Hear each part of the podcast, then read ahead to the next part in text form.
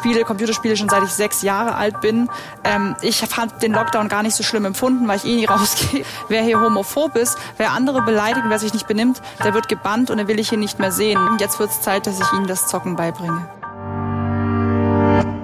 In mehr als 30 Jahren als Moderator von SWR1 Leute habe ich schon sehr viele Menschen getroffen und fast jede Frage schon mal gestellt, aber eben nur fast. Und deshalb gibt es diesen Podcast. Ich möchte von Menschen Geschichten hören, die für mich neu und überraschend sind. Und deshalb entscheide nicht ich, wer eingeladen wird, sondern meine Redaktion. Mein Name ist Wolfgang Heim und was jetzt kommt heißt, erzähl mir was Neues. Wolfgang, bist du eigentlich jemand, der gerne auch mal Spiele spielt? Wenn ja, welche? Oh, diese Frage äh, erwischt mich ganz kalt. Also ich muss weit zurückgehen. Als Kind so ein bisschen was, aber nichts Spektakuläres. Mensch, ärgere dich nicht und Monopoly. Dann mit meinen Kindern, als die kleiner waren, so ein äh, paar Sachen. Es gab ein Spiel, Siedler von noch irgendwas, was ich mit denen oft gespielt habe.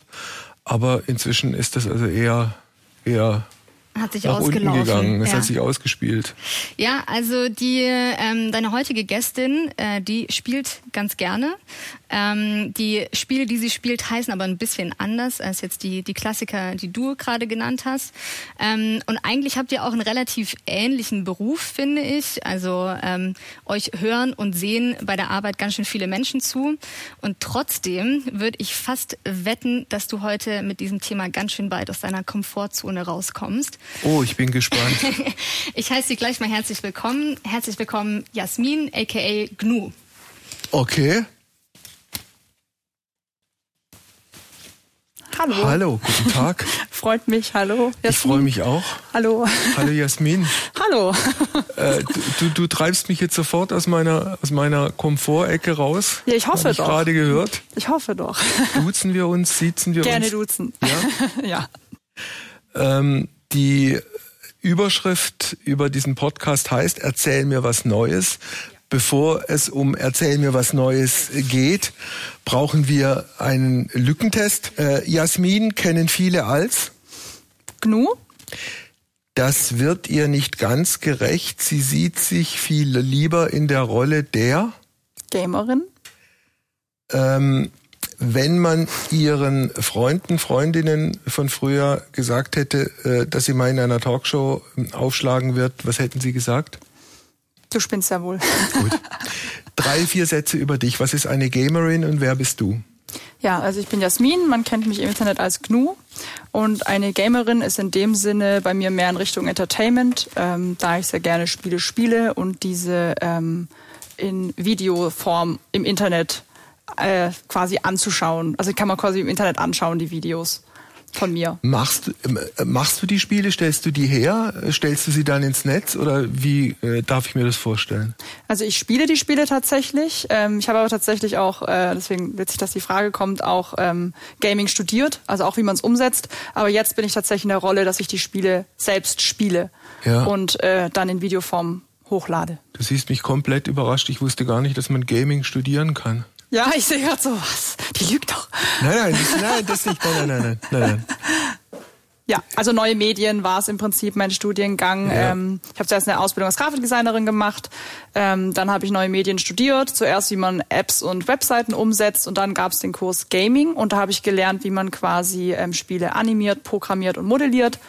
Habe dann noch am Fraunhofer äh, meine Bachelorarbeit schreiben dürfen und die Okay. Masterarbeit kam dann noch dazu. Wenn wir es jetzt aufs Extreme äh, treiben, angenommen, du müsstest jetzt in ein Stuttgarter Altersheim gehen und den Damen und Herren dort erklären, was Gaming ist.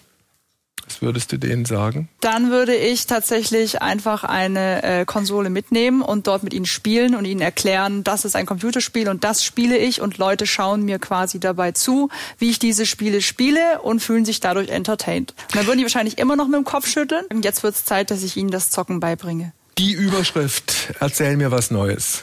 Erzähl mir bitte was Neues. Ja, also es gibt eine ähm, Plattform, die heißt Twitch. Die ist gerade sehr im Kommen. Ähm, da schauen unfassbar viele Zuschauer zu. Da bin ich auch live öfter mal. Das bedeutet, ich gehe auf dieser Plattform live und Leute schauen mir live dabei zu, wie ich Computerspiele spiele und interagieren mit mir live in einem Chat. Das heißt, sie schreiben mir etwas und ich kann in dem Chat eben genau sehen, ähm, was sie mir schreiben und zwar alles live, was dabei das Tolle ist.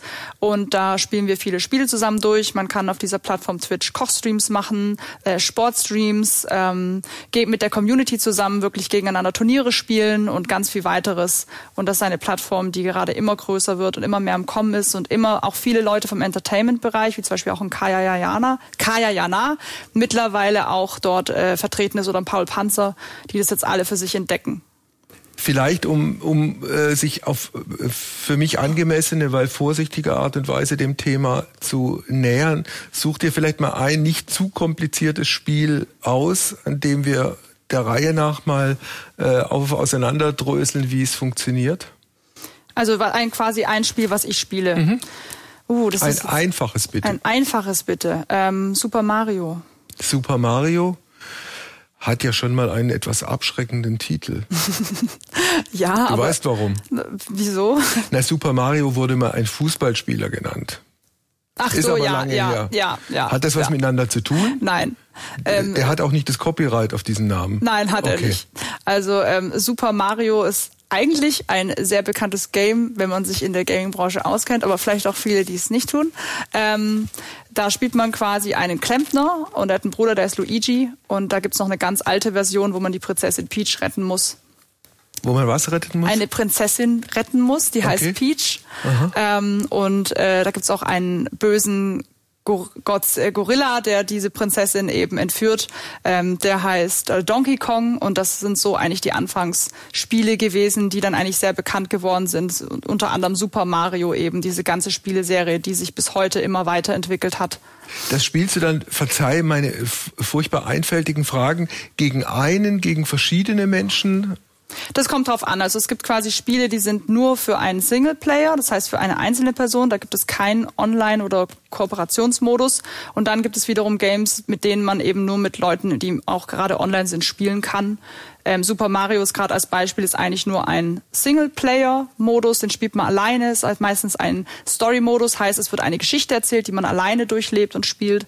Ähm, gibt aber wie gesagt auch in der Gaming-Branche sehr, sehr viele Games, die man eben auch online zusammenspielt und die dadurch eben sehr, sehr leben. Wie lange dauern die Spiele? Es kommt drauf an. Es gibt Spiele, ähm, die dauern sechs bis acht Stunden. Es gibt aber auch Open World Games, also offene Weltspiele, die äh, dauern tatsächlich 40 bis 50 Stunden. Die habe ich auch schon durchgespielt.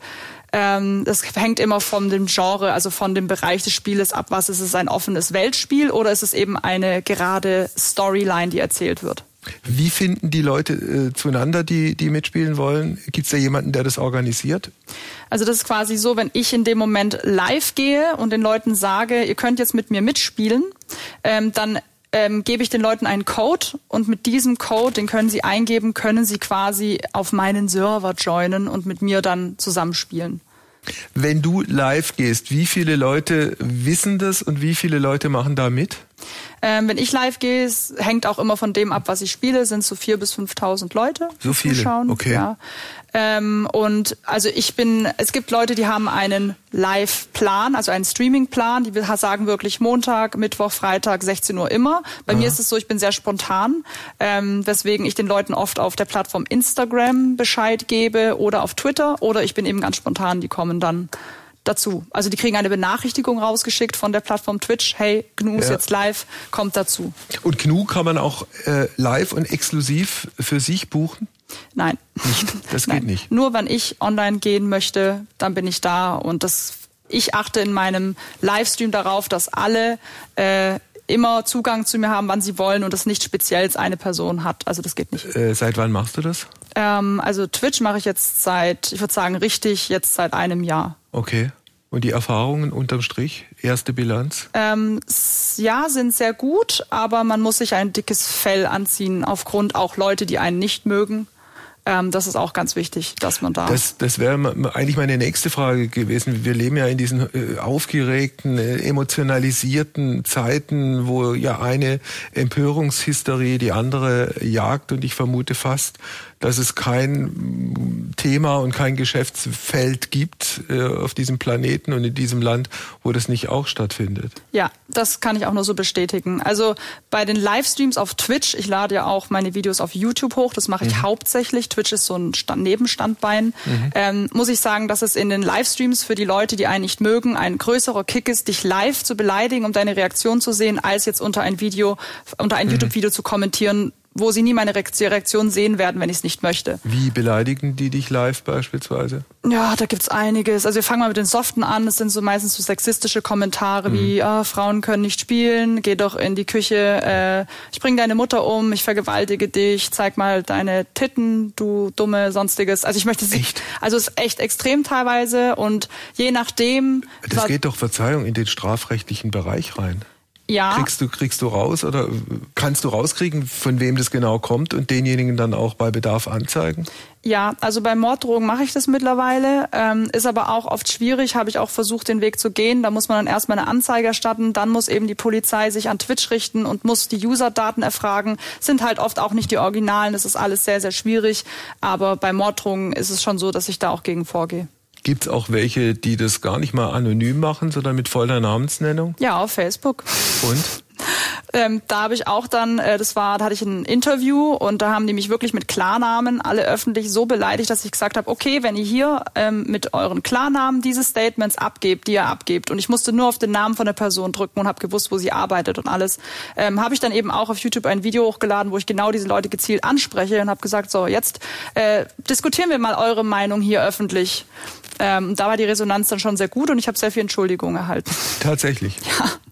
Also es gab ja auch den Fall, Renate Künast, Grünpolitikerin, übelst im Netz auch beschimpft, ist zu denen, die sie mit am schlimmsten beleidigt haben, mal hingefahren und hat geklingelt. Da waren die Reaktionen auch spannend. Das würde ich mir auch echt wünschen. Also vor allem auch letztens wieder. Also ich krieg teilweise, es gibt Tage, da geht's mir besser und es gibt Tage, da ist es wirklich schwierig und da kriege ich wirklich abgrundtief böse Hassnachrichten gegen mich, gegen meine Familie, gegen alles. Und da denke ich mir, oftmals sind es bei mir auch junge Leute oder jüngere Leute, muss man sagen. Da denke ich mir, ich würde so gern in äh, die Klasse gehen, den Unterricht unterbrechen, würde sagen, ey du, was war das für ein Kommentar? Und zwar vor allen. Ich weiß jetzt schon, dass die sich dafür schämen würden. Und die meisten entschuldigen sich tatsächlich auch, weil ich mal bei einem ähm, gerichtlich gegen vorgehen wollte. Da habe ich sogar die Mutter angeschrieben, hat gesagt, tut uns leid, der ist 14, der wusste nicht, mhm. was er tut. Wo ich auch gesagt habe, ja, aber dann muss man halt vielleicht man kann nie sagen, ich kläre jetzt mein Kind auf und es macht trotzdem etwas Blödes, aber ich glaube tatsächlich, Aufklärung würde hier äh, wirklich sehr viel wie. Wie alt ist denn deine Zielgruppe? Tatsächlich sehr gemischt. Also es sind von äh, 14 bis 40 alles dabei. Was gut ist, weil die Älteren erziehen bei mir die Jüngeren. Das funktioniert? ja, ist echt gut. Ja. ja. Äh, darf ich fragen, wie du dich finanzierst? Ich vermute jetzt mal, du bist jetzt nicht nur altruistisch unterwegs und willst den Menschen Spaß und Vergnügen bereiten, ja. sondern musst ja auch mit irgendwas dein Geld verdienen. Ja. Also ähm, ich mache jetzt YouTube seit sechs Jahren und die ersten dreieinhalb Jahre habe ich, wie gesagt, mein Studium fertig gemacht, war noch ein Jahr nochmal arbeiten. Dann hat es funktioniert, dass ich auf Events eingeladen worden bin und dass die Werbeeinnahmen, die man auf den Videos macht, immer höher wurden und ich mich entscheiden musste, gehe ich diesen Schritt. Ähm, ich habe mich dazu entschieden und ich äh, erziele quasi Werbeeinnahmen durch durch die Videos, die ich hochlade. Auf dem, ich habe drei YouTube-Kanäle. Auf dem ersten Hauptkanal sind es äh, vier Videos die Woche. Das heißt, wenn ich dort drei oder viermal Werbung schalte und jeder, der diese Werbung sieht, dafür bekomme ich Geld. Ähm, dann hat man noch einen Merchandise-Shop, wo man seine eigenen Produkte verkauft. Dann hat man eben noch Twitch als Plattform. Da bekommt man auch Werbeeinnahmen. Die Leute haben die Möglichkeit zu subscriben. Das bedeutet, sie können sagen, ich äh, bezahle im Monat äh, 5 Euro oder 12 oder 24. Dann bekommen die dafür dann immer zum Beispiel irgendwelche Emotes oder dürfen halt mal mitspielen oder so. Was ich aber mein Stream nicht mache, ich behandle immer alle gleich und sage, ihr könnt gern subscriben, müsst aber nicht. Ich will jetzt mhm. aber niemanden großartig Vorteile, äh, Vorteile bieten, der sich es eben nicht leisten möchte. Ähm, dann gibt's noch die Kooperationen. Wenn beispielsweise ein neues Spiel äh, erscheint, dann fragen die Firmen an, können sie auf unser Event kommen, können sie das Spiel vielleicht live streamen, ein Video dazu machen. Und es gibt so viele Einnahmequellen, die man da quasi hat. Ich kann jetzt gar nicht sagen, ich lebe nur von einer. Das sind so die Einnahmequellen. Das machst du alles selbst oder hast du ein Management, das sich um diese Geschichten kümmert? Ja. Also mittlerweile habe ich ein Management, zum ja. Glück, weil ich würde es gar nicht alleine schaffen, ähm, weil es so viel ist tatsächlich. Ähm, meine Managerin, die habe ich jetzt seit dreieinhalb Jahren. Ähm, die unterstützt mich bei allem. Ich habe äh, drei Video-Editoren, weil ich habe früher meine Videos alle selber geschnitten und pro Video habe ich zwölf Stunden geschnitten. Und es kamen halt vier die Woche. Mittlerweile sind sieben die Woche. Das heißt, ich könnte ja nichts anderes mehr machen.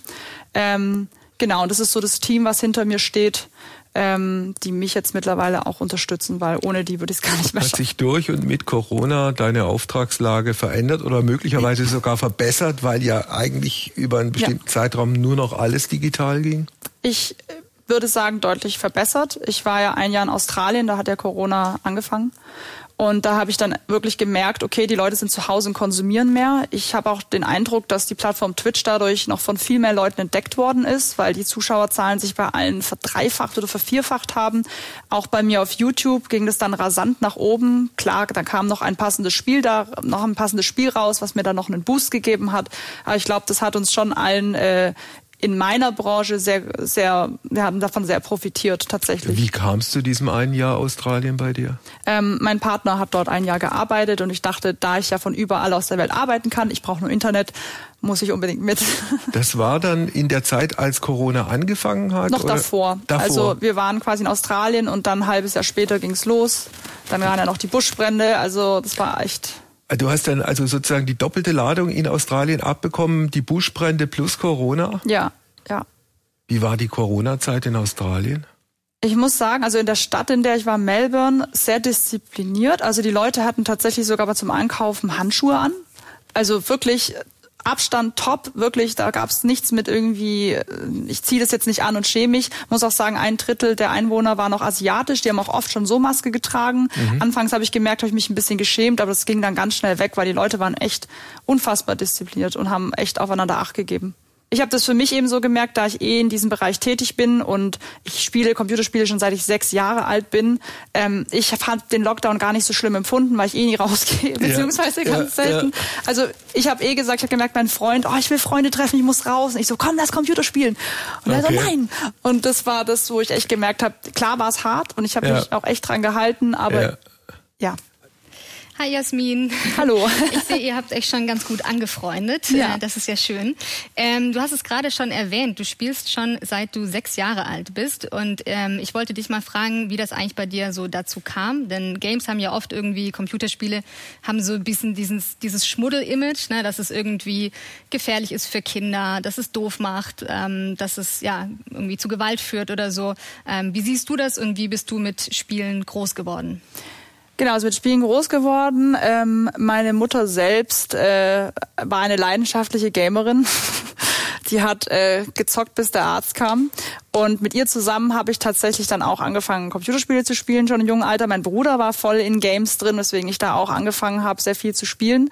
Ähm, ich muss immer sagen, man muss halt darauf achten, was sein Kind spielt. Ich kann mein Kind jetzt nicht Spiele mit im Alter von zwölf Jahren Spiele ab 18 spielen lassen, aber es gibt durchaus auch Spiele, die für die Kreativität enorm gut sind. Also ich habe das Gefühl, diese ganze diese mein ganze mein ganzes Leben hat mich immer hat mich mein hat mich Gaming immer begleitet und es hat mich enorm meiner Kreativität ähm, weitergebracht. Und ähm, ja, ich habe eine eine, ich habe sehr viel Fantasie und ich glaube, dafür kann Gaming tatsächlich sehr toll sein. Also es gibt nicht immer nur diese Ballerspiele, von denen alle sprechen, die dann mit Amokläufen und Co. in Verbindung gebracht werden. Es gibt so viele andere Spiele, die auch positiv sind und das muss man mhm. auch nochmal klar highlighten hier. Das ist nicht immer nur, oh, äh, mein Kind spielt jetzt Ballerspiele, wird es das jetzt auch tun? Ich glaube, da gibt's genug Beispiele an Kids, die das tun und es niemals machen werden. Ja, aber es gibt tragischerweise halt auch die Beispiele, wo Kids das getan haben und schreckliche Dinge passiert sind. Also ich erinnere nur an den Amoklauf von Gewinnenden beispielsweise. Ja, das auf jeden Fall und das muss man auch sagen, das kann tatsächlich passieren, aber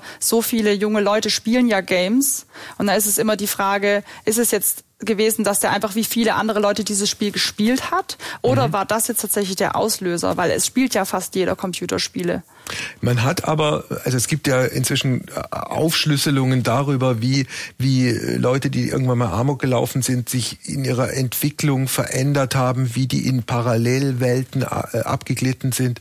Und da hat man schon auch rausgefunden, dass diese, diese, diese Gamerei, in Anführungsstrichen, da eine gewisse Rolle bei einigen von denen gespielt hat. Hast du für dich jemals auch nicht im Sinne von, ich werde gewalttätig und mach schlimme, Dinge, aber hast du bei, bei dir auch Tendenzen gemerkt, wo du gedacht hast, hoppla, ich muss aufpassen, dass ich nicht in so eine Parallelwelt abgleite? Tatsächlich, bei mir war es jetzt nicht so. Gar nie? Nee, aber ich glaube, das passiert auch oft Leuten, die ein Spiel exzessiv spielen. Es gibt ja auch diese Online-Rollenspiele, wo Leute wirklich süchtig werden. Mhm. Und bei mir war es immer so, ich spiele halt extrem viele Spiele und wechsle sehr viele Spiele, aber ich habe jetzt nie an einem Spiel jetzt mal zwei Jahre, zehn Stunden am Tag verbracht. Ich glaube, da muss man eben auch aufpassen. Da gibt's tatsächlich auch viele, gerade WoW oder League of Legends, die halt da wirklich auch Suchtpotenzial äh, drin sehen und dann sehr viel spielen, aber mir war es immer so ein Wechsel. Okay, das spielst durch, das nächste mhm. Spiel kommt. Hast du, hast du Leute erlebt oder hast du auch mit Leuten zu tun gehabt, äh, die süchtig geworden sind? Ja, ein ehemaliger äh, Schulfreund tatsächlich, da hat aber dann auch die Mutter eingegriffen und hat gesagt, es geht so nicht, du musst in Therapie, weil der, der kam auch nicht mehr in die Schule. Tatsächlich, mhm. der hat wirklich sehr viel gespielt und dadurch, dass ich früher schon Gaming gespielt habe, hatte ich auch sehr viele Freunde, die viel Computerspiele gespielt haben. Bei ihm haben wir es mitbekommen, aber der hat es dann auch durch die Therapie auch geschafft. Der hat es geschafft. Ja. Also die Geschichte ist dann auch gut ausgegangen. Die ist gut ausgegangen, ja. ja. Äh, wenn du jetzt sozusagen eine Hitparade machen müsstest, der Spiele, die für dich äh, eine ganz große Wichtigkeit haben oder möglicherweise auch der Spiele, wo du sagst, also unterm Strich und im Nachhinein, ich hätte es auch bleiben lassen können, wie würde diese Bilanz aussehen bei dir? Also ich kann es auch mal zusammenfassen. Also es gab viele Spiele, die ich gespielt habe, wo mir die Story nicht gefallen hat oder die einfach nur unnötig brutal waren, wo ich auch gesagt habe, ach, das muss jetzt nicht sein. Mhm. Ähm, es gibt aber auch mittlerweile ganz viele tolle Spiele und da entwickelt sich die Gaming-Industrie für mich in eine ganz tolle Richtung, ähm, dass zum Beispiel Charaktere wie zum Beispiel eine Tomb Raider nicht mehr nur oder eine Lara Croft, die ja immer in den alten Spielen sehr sexy dargestellt worden ist und durch den Dschungel hüpft, mittlerweile auch äh, normal aussieht, normal gekleidet ist oder eben bei anderen Spielen jetzt es viele Frauen als Hauptprotagonistin gibt, ähm, wo auch das Thema Homosexualität thematisiert wird bei ganz vielen Spielen und Transgender, all das, was Leute auch eben beschäftigt und es nicht immer nur so dieses klassische Rollenbild ist. Das sind auf jeden Fall, da gibt es viele Spiele, die ich sehr schön finde und auch wo ich die Entwicklung in der Industrie sehr, sehr schön finde. Welche dieser Spiele werden vom Publikum angenommen und welche nicht und welche wandern dann sozusagen auch aus dem Katalog raus? Das ist sehr schwierig, weil auch Thema äh, Sexismus gibt es halt eben ich glaube, die Bubble wird immer kleiner, die Gruppe der Leute, die eben Frauen im Gaming nicht sehen oder Homosexuelle und sonstiges. Aber Gaming ist eben für alle da. Ähm, und ich glaube, für die landen diese Spiele dann auch in den Müll. Aber mittlerweile wird der Zuspruch für solche Games auch immer größer. Und auch wenn ich zum Beispiel im Internet ähm, weil ich eine Gamerin bin, äh, blöd angesprochen werde, helfen mir mittlerweile auch männliche Kollegen und sagen, ey, was erzählst du denn da schon wieder, wenn es heißt, ach, die kann doch nix, die ist ja nur äh, bekannt, weil sie sich hochgeschlafen hat oder sowas. Ja. Aber was du gerade, was du gerade sagst, macht ja nur dann Sinn, wenn dieses Gaming also faktisch nach wie vor eine Männerdomäne ist. Ist das so? Gibt's da auch Zahlen drüber, verlässliche? Mm, also gerade, ich kann nur von den, äh, es ist natürlich sind es mehr Männer, aber muss zum Beispiel sagen, auf der Plattform Twitch sind es extrem viele weibliche Gamerinnen, die mittlerweile online sind. Ich weiß jetzt nicht die Prozentzahl, aber es sind echt viele Frauen mittlerweile. Während zum Beispiel auf YouTube es sehr, sehr wenige Frauen gibt, die Gaming-Content hochladen und beziehungsweise mit meinen Reichweiten. Ich verstehe auch nicht warum, aber auf Twitch trauen sich die Frauen, glaube ich, mehr dann, weil es halt auch live ist. Man hat die Interaktion, während bei Videos ja die Interaktion so ein bisschen fehlt. Du hast deine Kommentare, hast diese Live-Reaktion nicht. Ähm, aber ich würde sagen, auf Twitch ist es im Gaming schon echt gut Aber dann machen wir es doch in deinem Fall konkret. Du hast vorhin die Zahl genannt, 4.000, 5.000. Wie viele davon männlich, wie viele weiblich? Plus, bei mir minus? sind 50-50. Doch, so viel? Ja, okay. Bei mir ist es, also es ist meine Community auch auf YouTube sind es ganz genau 50-50. Ja. Also immer mehr Mädels, die auch sagen, ey, du bist ein Vorbild und danke, jetzt, jetzt fange ich auch an und ich traue mich und ich lasse mir nichts sagen, ich lasse mich nicht mehr auslachen. Ja. ja. Also es gibt ja, was Gaming angeht, so ein paar Klischeebilder. Eins ist mir gerade, als du äh, davon geredet hast, nochmal eingefallen. Dieser, also äh, junge Männer logischerweise, die also irgendwann keine Sozialkontakte mehr haben, die ihre Nächte am PC verbringen. Irgendwo stehen dann die Essensreste gestapelt äh, im Eck oder liegen im Eck. Ist das einfach nur ein Klischee oder ist es auch Teil einer, einer Realität, die halt, wenn es denn so ist, nicht besonders schön ist? Ich denke, diesen Teil gibt es auch, aber es ist, also es gibt immer, also ich denke, das gibt es, aber es gibt auch die Gegenseite. Also ich kenne auch extrem viele Gamer, die sind, äh, die machen sehr viel Fitness, die sind musikalisch. Also es ist nicht immer nur dieses eine Bild von jemand, wo man sagt, boah, voll der Gamer, der ist jetzt süchtig und äh, trinkt den ganzen Tag nur Fanta und bewegt sich nicht. Also das ist nicht so. Ähm, ich kenne da tatsächlich auch gar niemanden, der so ist. Du, wie ist überhaupt auch für dich diese, also du, du, du hast ja einen Beruf und einen Job und verbringst ganz viel Zeit damit, virtuell unterwegs zu sein. Das heißt, du hast ganz oft oder im Regelfall vielleicht sogar mit Menschen zu tun, die du niemals leibhaftig gesehen hast. Du weißt vielleicht nicht, wie sehen die aus, sind die groß, sind die klein, sind sie dick, sind sie dünn, sind sie alt, sind sie jung? Und wie ist es dann, wenn du mal einen von denen leibhaftig triffst oder versuchst du das zu vermeiden? Nein, ich freue mich immer ja. und gerade es gibt ja jetzt wegen Corona nicht, aber es gibt ja die Gamescom. Ähm, die findet mhm. ja in Köln statt, das ist die größte Spielemesse der Welt mittlerweile. Und da gibt es Community-Treffen und da sehe ich die tatsächlich alle auch mal. Ähm, und es ist immer eigentlich total schön, aber auch verrückt, weil die Leute kennen mich ja alle und ich kenne sie nicht. Und dann stehen sie vor mir so ganz erwartungsvoll. Ich gucke dich seit vier Jahren. Ich so, dein Name? Mhm äh, so und so. Ach, okay, ja, jetzt weiß ich. Das ist immer ein bisschen seltsam, aber ich finde es wichtig und schön, die Leute zu sehen. Ich freue mich auch wieder auf Community-Treffen, weil die Leute sind ja auch total loyal. Die verbringen ja auch die Zeit mit einem. Wie viele Leute mir sagen, ey, dank dir bin ich durch eine schwierige Zeit gekommen und äh, danke dafür und durch den Lockdown hast du mir geholfen und es bedeutet ihnen ja auch total viel. Deswegen finde ich auch diese Community-Nähe wichtig. Bis auf einen gewissen Punkt. Also nicht. Was heißt bis zu einem gewissen Punkt? Das passiert ganz oft äh, Creatoren, das ist mir auch mir passiert, als ich noch weniger Reichweite Creator, habe. Verzeihung, heißt? Oh, ähm, quasi, äh, wir kreieren ja die Videos, also quasi die YouTuber. Mhm. ist mir tatsächlich passiert, als ich noch nicht so eine große Reichweite hatte, dass ich meine Community näher an mich rangelassen habe, als ich sollte. Mhm. Ähm, da hatte ich auch ein Treffen auf der Gamescom, es waren zwölf Leute da. Und einer davon dachte, weil ich eben alle umarmt habe, dass durch die Umarmung ich mit ihm zusammen bin und hat versucht, mich zu küssen. Mhm. Und das sind so Punkte, an denen ich halt auch sehr vielen äh, die neu starten damit sagen, vor allem Frauen, passt da auf, ihr könnt immer nett sein, aber wenn die was von eurem Privatleben mitbekommen wollen oder sonstiges, Vorsicht, weil es gibt viele Leute, die wollen einen nichts Gutes.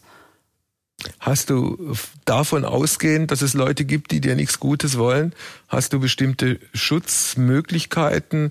Gibt es auch Sicherungen, die man für sich selber einbaut? Angefangen damit, dass keine Handynummer offiziell wird, äh, man bei, bei niemandem nachfragen kann, wo du wohnst?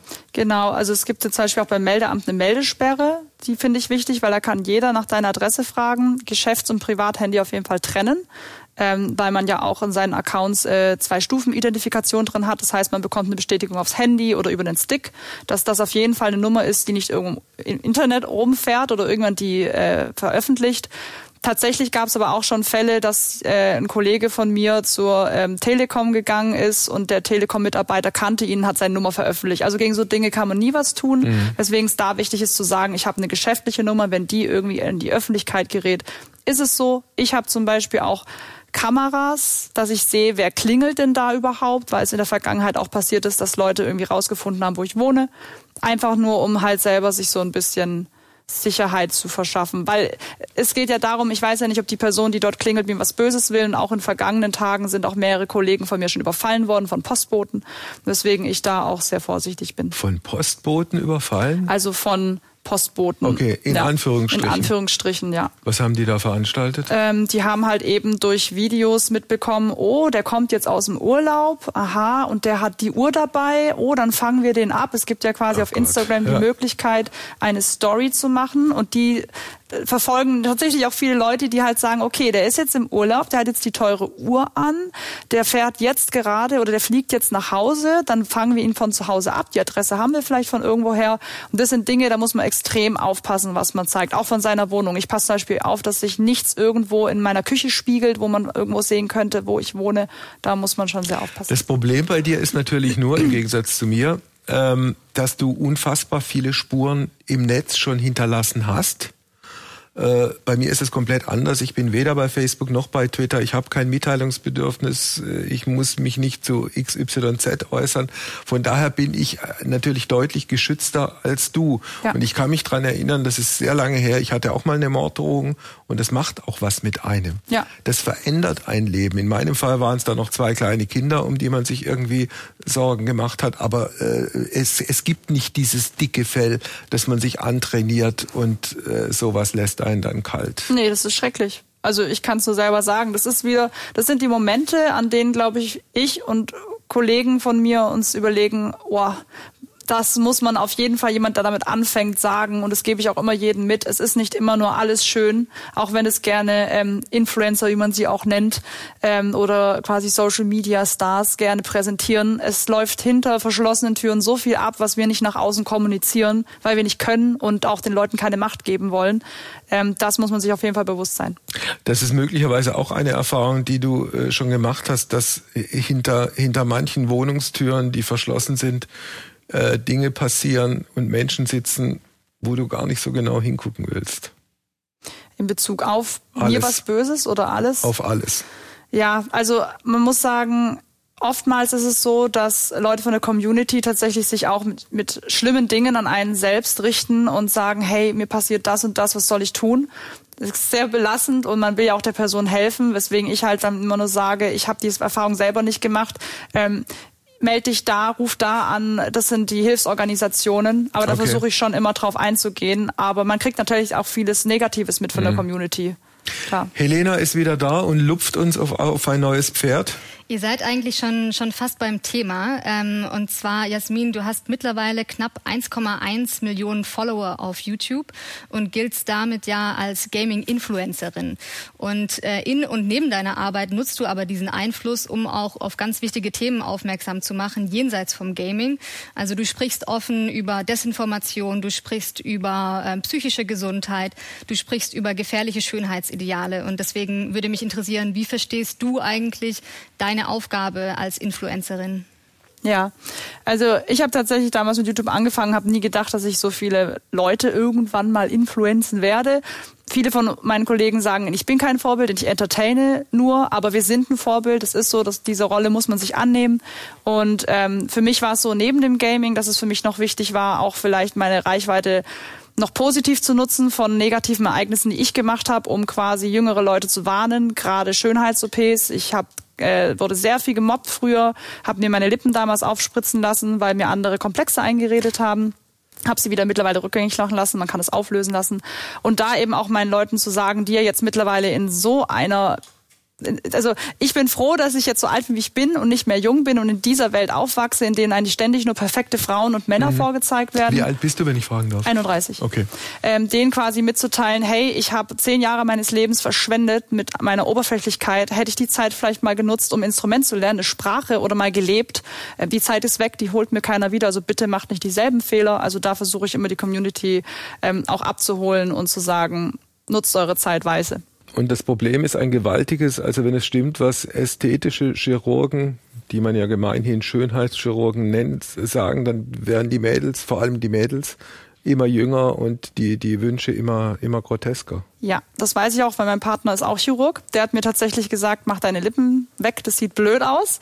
Ähm, der erlebt es auch ganz oft. Ähm, aber äh, er sagt halt auch, Chirurgie ist ja nicht nur was Negatives, weil er hat ja beispielsweise auch viele Fälle von Frauen, die zum Beispiel Brustkrebs haben. Da wird eine Brust rekonstruiert ähm, oder man ja. rekonstruiert eine Nase. Und das ist ja auch Chirurgie. Und man sieht halt immer Chirurgie als sowas Negatives, kann aber auch sehr gut helfen, aber man darf halt nicht übertreiben. Nein, das ist völlig, völlig klar. Also ja. ich kenne ich kenn auch einen Chirurgen, der in Kriegs- und Krisengebieten im Einsatz ist und Kinder zusammenflickt, ja. deren, deren Gesichter durch Granaten zerstört ja. worden waren. Also überhaupt gar keine keine Frage. Ich meine, wenn du, wenn, wenn du sagst, du kämpfst gegen diese Äußerlichkeiten, dann ist das äh, selbstverständlich aller Ehren wert. Aber ist es insofern ein, ein Stück weit auch schizophren, weil du ja Teil dieser, dieser letztlich äußeren Schönheitsindustrie bist als Influencerin? Ja, aber ich bin ja nicht so diese, in Anführungszeichen, Beauty-Influencerin, die sich jetzt irgendwie schminkt. Ich setze mich in meinen Livestreams oft mit einem Dutt nach oben gebunden, Brille, manchmal ungeschminkt, in einem Hoodie. Also da geht's nicht um irgendwie, ich bin jetzt hübsch und schön, sondern ich bin hier, ich entertaine und ich spiele mit euch Computerspiele. Ähm, deswegen bei mir steht nicht der Fokus, mein Aussehen steht nicht im Fokus. Ich habe auch oft, wenn man mal bei mir auf Instagram schaut, die Bilder, die ich hochlade, sind alles andere als schön. da ziehe ich Grimassen und zeige auch mal unvorteilhafte mhm. äh, Dinge von mir und so soll es ja auch sein. Wir Menschen sind ja schön von innen mhm. heraus und das ist quasi meine Message. Du hast vorhin gesagt, ähm, diese, diese Community könne man jetzt äh, oder man, man sei dabei äh, zu erweitern, also auf, auf, auf diese ganzen äh, Querleute, äh, homosexuelle Leute, die sich irgendwie anders geschlechtlich äh, definieren. Äh, wie wie äh, wird das von der, von der Stamm-Community angenommen? Wie reagieren die auf sowas? Das kommt immer auf den Creator selbst an, weil wenn ich jetzt mich hinstelle und sage, ich hasse alle Schwulen, dann sieht das meine Community auch so. Und das ist genau der Punkt, den ich sage. Ja, wir haben alle eine Community, aber so wie die sich, also die, wir als Creator haben so viel Einfluss auf unsere Zuschauerschaft und das verstehen viele nicht. Ich mache meiner Zuschauerschaft so oft eine Ansage und sage, wer hier homophob ist, wer andere beleidigt, wer sich nicht benimmt, der wird gebannt und den will ich hier nicht mehr sehen. Und das funktioniert bei mir. Ich habe eine sehr nette, freundliche Community, die sind auch offen. Ich habe bei mir zum Beispiel auch den Tag LGBTQ Plus drin. Der ist ja quasi ähm, Ausdruck dafür, dass man halt eben alles toleriert, ob homosexuell homosexuell, homosexuell, transgender und alles, was dazugehört. Und das wissen die Leute. Und mhm. die kommen dadurch auch und sagen, hey, cool, dass du es tolerierst, hier fühle ich mich wohl und das mache ich auch jedem klar. Es hat ja in, in, in Deutschland ein, ein, paar Fälle gegeben, die auch emotional wahnsinnig gehypt wurden. Jens Lehmann, äh, Dennis Aogo, Boris Palmer, der Oberbürgermeister äh, von, von Tübingen. Heißt das, dass wir irgendwie in so einer Empörungsspirale uns befinden und äh, jeden Tag da auch äh, vermutlich eine neue empörte Sau durchs Dorf getrieben wird? Oder siehst du irgendeine Möglichkeit, wie man da auch ein bisschen, auch verbal im Übrigen, abrüsten könnte? Ja, also was ich oft mache, und man sieht es ja auch gerade auf der Plattform Twitter, ich halte mich einfach oft einfach zurück, weil du kannst es allen Leuten nicht möglich machen. Gerade politisch äußere ich mich ungerne, weil es gibt immer eine Gegenseite, ich bin da vielleicht nicht gut genug informiert. Und wenn ich nicht gut genug informiert bin, dann sage ich lieber nichts dazu und informiere mich erst, weil ansonsten bringe ich falsche, falsche äh, Informationen nach draußen und es hören dann Tausende und verstreuen die wieder. Deswegen ich sage, ich halte mich da einfach raus. Also Helena hat ja vorhin diesen Begriff ins Spiel gebracht, Desinformation. Ja. Desinformation ist ja nun ein Begriff, der, der sich durch unser komplettes ja. gesellschaftliches und politisches Leben zieht. Von Corona angefangen bis hin zu, ich weiß nicht, 2015 die Flüchtlingsgeschichte, Zahlen, die man so oder so interpretieren kann, Zahlen, die auch dazu benutzt werden, äh, Stimmung zu machen und Emotionen zu schüren. Zu schüren. Äh, wie, wie siehst du das? Was ist so dein Standpunkt dazu? Ja, also wir haben ja letztens einen Livestream gemacht zusammen mit der Pia Lamberti, die ja sich, äh, dieser Profi, alles rund um Fake News. Die wir in diesem Face, äh, die wir in diesem Podcast im Übrigen auch schon Ach, hatten. Cool, ja, ja, die ist ja, super nett. Ähm, und da haben wir quasi auch äh, meine Community aufgeklärt, auch wenn jetzt euer bester Freund euch sagt, oh, Flüchtlinge geht gar nicht, bitte versucht einfach euch eine eigene Meinung zu bilden und redet nicht immer allen hinterher, nur weil jetzt eine Person, die ihr mögt, diese Meinung ist. Und da nochmal die Leute drauf hinzudrillen und zu sagen, Glaubt nicht alles, was ihr hört und informiert euch selber, bildet ihr eine eigene Meinung, egal welche Person dir das gerade sagt, dass sie diese Einstellung hat. Und das ist ein ganz wichtiger Punkt und das sollten sehr viele Leute machen, weil gerade viele, und das habe ich auch gemerkt, Leute aus der Community, ich sag was, sie sagen, ja, du hast recht. Und das habe ich dem auch gesagt. Ich sag auch Dinge, die vielleicht mal nicht stimmen, deswegen hinterfragt auch mich. Hinterfragt alle Creator und Leuten, denen ihr folgt, die ihr toll findet, weil wir sind auch nicht allwissend. Wobei es möglicherweise, fällt mir gerade ein, das Problem gibt, dass manche Leute mit diesem, mit diesem wahnsinnig und wahnwitzigen äh, medialen Angebot, nicht nur die klassischen Medien, auch was im Netz an Informationen oder vermeintlichen Informationen transportiert wird, schlicht und ergreifend überfordert sind und irgendwann vor lauter Bäumen den Wald nicht mehr sehen. Kann das sein? Ja, das kann auf jeden Fall auch sein. Und ich habe ja auch gemerkt durch dieses Gespräch mit Pia Lamberti, ich bin ja selbst dem Letzt auf ein Fake News reingefallen, weil ich gar nicht mehr wusste, ist das jetzt echt, was da gezeigt wird oder nicht und habe es dann auszusehen geteilt und dann wurde ich direkt hingewiesen von Kollegen, ey, das ist eine Fake was News. War, was war das für eine Geschichte? Ähm, das war äh, eine Frau, die sehr bekannt ist, die hat ein Schild hochgehalten. Ähm, äh, das war quasi, äh, ich weiß gar nicht, ich bin für Covid oder sowas. Und man hat im Schatten aber hinten gesehen, dass dieses Schild gar nicht gehalten worden ist, sondern hingefotoshoppt ist. Und ich habe das nicht verstanden, ich habe es zu spät gesehen. Mhm. habe halt gesagt, ist das ihr Ernst? Fragezeichen. Dann haben direkt alle gesagt, hey, das ist fake, die hat sich dazu schon geäußert, also nicht tun. Und deswegen war mir auch dieser Livestream so wichtig mit Pia Lamberti, weil ich ja selber drauf reingefallen bin. So, ich habe es zwar dann direkt gelöscht, hat auch keiner gesehen, aber trotzdem, es kann halt jedem passieren. Was hast du bei Pia gelernt von dem, was sie dir erzählt hat? Ähm, ganz viel tolle Seiten, in denen man Fake News melden kann. Äh, dass gerade Telegram sehr problematisch ist, was ja eigentlich positiv sein sollte, ähm, weil da eben sehr viel Fake News entstehen, weil man sagt, oh, mein bester Freund sagt das hier gerade, dass man selbst die Dinge hinterfragen soll. Ähm, und vor allem auch ganz viele Seiten, die immer Faktencheck machen, dass man sieht, ist dieses Thema zum Beispiel Würmer in Masken, mhm. äh, war ja auch lange irgendwie in den, in den News. Und da gibt's dann direkt ein paar Seiten, wo man dann weiß, okay, das stimmt stimmt aber doch nicht. Also ich habe da selber sehr viel gelernt. Gibt es für dich ein Leben außerhalb des Internets? Ja, dank meinem Freund. okay.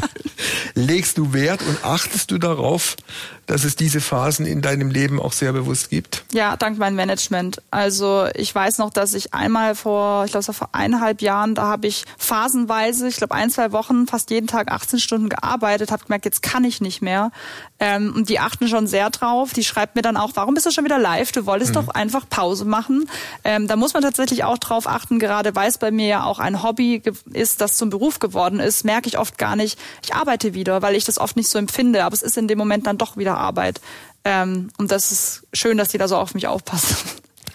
Äh, ist für dich äh, dieses zum Schluss gefragt, ein Leben ohne Internet vorstellbar? Mm, für mich ähm, nicht mehr, weil sonst könnte ich meinen Job nicht mehr äh, ausüben und der ist einfach, das ist ein Traumjob, der mir Spaß macht und ich merke mittlerweile auch, als ich in Australien mal ohne Internet war, weil wir irgendwo waren, wo es keins gab, dass ich schon ein bisschen nervös geworden bin und wissen wollte, was machen die Leute. Ist jetzt nichts Gutes, aber... Früher nannte man das Entzugserscheinung. Ja, Entzugserscheinung, aber man merkt zum Beispiel, wenn man sich verfährt, die normale Karte lesen, die es gibt im Auto, ist was ganz anderes, als wenn man es über Google Maps machen kann. Tja. Also merkt man, wie hilflos man eigentlich ist. Danke, dass du da warst. Dankeschön, hat Alles sehr Gute. Spaß gemacht. Ebenso. Dito. So, Wolfgang. So. Äh, was dachtest du über Gaming vor der Sendung und was denkst du jetzt darüber?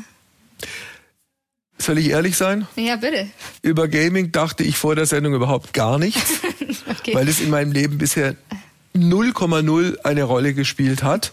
So gesehen war der Erkenntnisgewinn der letzten Dreiviertelstunde relativ hoch. Ich habe doch sehr, sehr viel erfahren über etwas, was mir bislang fremd war. Also von daher hat sich's gelohnt. Ja. Und äh, Jasmin ist ja eine sehr, sehr nette. Ja, was es auch für viele, also wie viele verschiedene Facetten es auch bei dem Thema einfach gibt und wie eloquent sie einfach zu ja, allem auch ähm, also um, Gedanken macht. um ja. Missverständnissen vorzubeugen, sie ist natürlich nicht nur eine nette, sondern sie ist auch total fit und ja. äh, sehr wach und reflektiert und alles gut. Ja, sehr gut. Okay, das heißt, ähm, wieder mal ein Punkt für mich. Ich konnte dir was Neues erzählen. Insofern ein Punkt für, für, für dich und was, was ich auch als, als, als wunderbar empfunden habe, dass jemand leibhaftig da ist.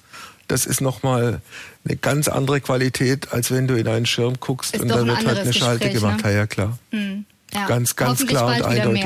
Ja. Hoffentlich bald wieder mehr. Dann vielen Dank. Danke Bis auch. Bis zur nächsten Woche. Bis denn. Ciao.